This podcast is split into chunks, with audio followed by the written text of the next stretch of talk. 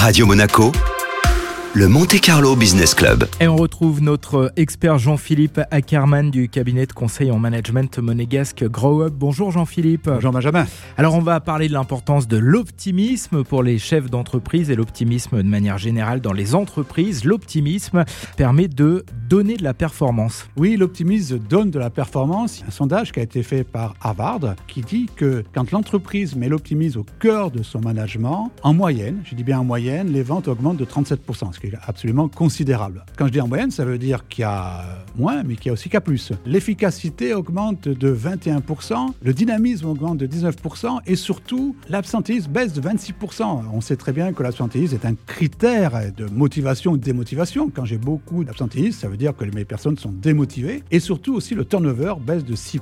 Ce sont des études qui ont été faites par Harvard sur plus de 2000 entreprises et vous voyez bien que l'optimisme est au cœur de la performance. Qu'est-ce que peuvent faire les chefs d'entreprise justement pour euh, réussir à ce niveau-là Pour répondre à cette question, Benjamin, euh, prendre cette citation de Baden-Powell, le fondateur du scoutisme, vous savez, qui dit L'optimisme est une forme de courage qui donne confiance et qui mène au succès. Il faut être courageux et le chef d'entreprise aujourd'hui doit être courageux, c'est-à-dire qu'aujourd'hui, il ne doit pas se lamenter, il ne doit pas se plaindre, il doit regarder les opportunités, il doit faire du projet. Il doit faire du projet avec ses collaborateurs, c'est-à-dire qu'il ne doit pas faire du projet tout seul. Moi, je suis un adepte de ce mantra que je me donne qui est euh, ceux qui savent sont ceux qui font. Ça veut dire qu'aujourd'hui, le chef d'entreprise, il faut qu'il ait un management de proximité, une communication directe avec les collaborateurs et qu'il aille leur demander comment on fait aujourd'hui. Il va avoir de belles surprises. Mais on a envie de se plaindre dans cette période. Ça veut dire quoi? On le fait pas auprès de ses collaborateurs surtout? Un chef d'entreprise, lui, il est là que pour faire descendre de l'enthousiasme, mais il est aussi là pour prendre les problèmes des collaborateurs. Et par l'inverse, souvent, les chefs d'entreprise commencent à se plaindre, c'est la faute. Vous savez, même avant la crise, c'était la faute à l'Europe, la faute à ceci, la faute à cela. Bon, maintenant, aujourd'hui, c'est la faute au Covid, la faute aux décisions euh, des gouvernements, peu importe. Non, le rôle d'un chef d'entreprise, c'est de transformer des problèmes en solutions. Ça a toujours été son rôle, sinon il n'existe pas. Donc aujourd'hui, plus que hier, il doit transformer ces problèmes en solutions et surtout donner de l'enthousiasme, donner du futur, donner du mental, donner de la bonne humeur, quoi. Donner surtout de l'espoir. Quelles astuces pour avoir ce fameux mental justement? Quand il arrive quelque chose, de se dire j'ai la double lecture. J'ai le problème